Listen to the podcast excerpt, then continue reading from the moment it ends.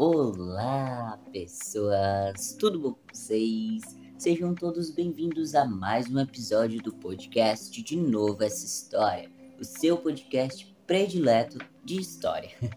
Eu sou o Arthur, sou professor de História e hoje é o último episódio do mês. E como eu havia explicado né, a todos vocês no começo desse mês, eu decidi dedicar esse mês, que é o orgulho do mês LGBTQIA, ao mês do orgulho. Então eu trouxe pessoas LGBTs para falar o papel delas dentro da história e uma forma também de deixar a memória delas viva. Então hoje eu decidi falar não só sobre uma pessoa, mas duas pessoas e que são muito importantes aqui no meu estado, né, o Ceará, e que viveu e morreu na minha cidade natal, Fortaleza. Eu tô falando de Tina Rodrigues e Janaína Dutra e vocês vão já conhecer a história das duas após a vinheta.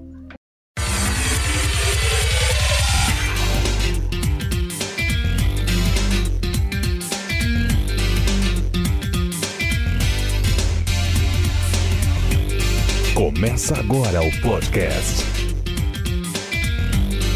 De novo essa história? Podcast. De novo essa história? Com Noah Arthur.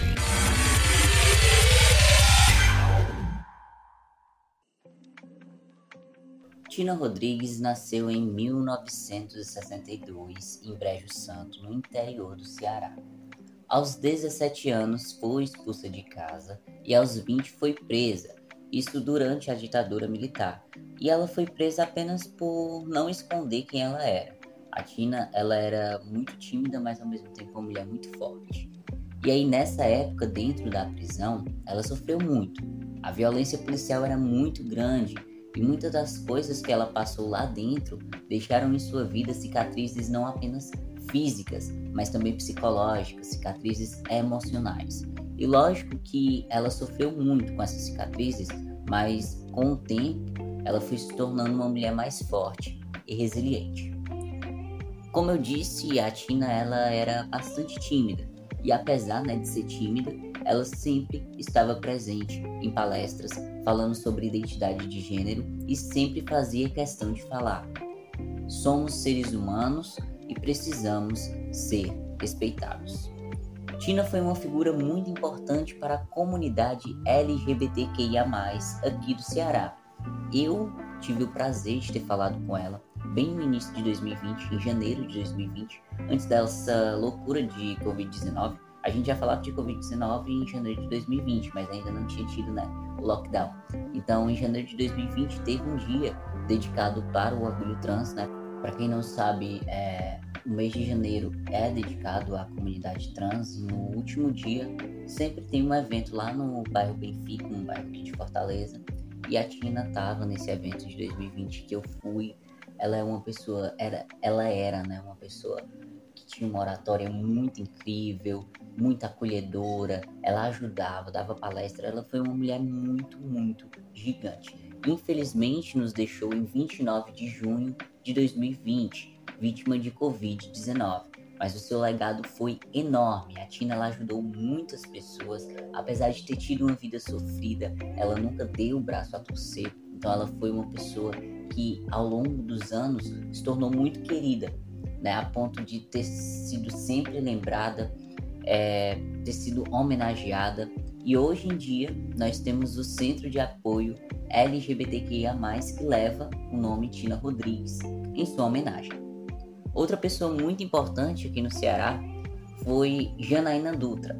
Janaína nasceu no dia 30 de novembro de 1960 em Canidé, também interior do Ceará. E apesar de ter nascido em um dos municípios mais religiosos que eu conheço, eu já fui para Canidé e realmente lá é muito religioso. A Janaína ela recebeu muito apoio de sua família, né? Logicamente ela sofreu preconceito em sua cidade, mas o apoio que ela recebia de sua família deixava ela mais forte. Aos 17 anos veio para Fortaleza morar com sua irmã e em 1986 se formou em Direito pela Universidade de Fortaleza, a Unifor. Janaína passou no exame da ordem e se tornou a primeira travesti a obter a carteira da OAB e exercer a profissão. E durante toda a sua vida lutou pela defesa jurídica e social da comunidade LGBTQIAP+. Teve um papel muito importante na aprovação da lei anti-homofobia. Infelizmente, Janaína morreu em 2004, aos 43 anos, vítima de um câncer de pulmão.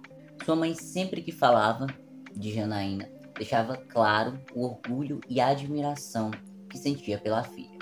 Em 2011, foi fundado o Centro de Referência LGBT Janaína Dutra, que tem como missão proteger a população LGBT em situação de violência, violações, omissões de direitos com base na sua orientação sexual ou identidade de gênero. Em 2011 foi produzido um documentário de Wagner Almeida, né? Um documentário que é intitulado Janaína Dutra, uma dama de ferro. Vocês podem acompanhar toda a trajetória dessa mulher incrível, né? Esse documentário ele está disponível no YouTube. Por fim, eu queria dedicar esse episódio a Dandara dos Santos, né, que foi uma travesti brutalmente assassinada em 2017 no bairro Bom Jardim de Fortaleza. Se eu não me engano, tem uma rua que leva o nome dela, né, em homenagem a Dandara dos Santos.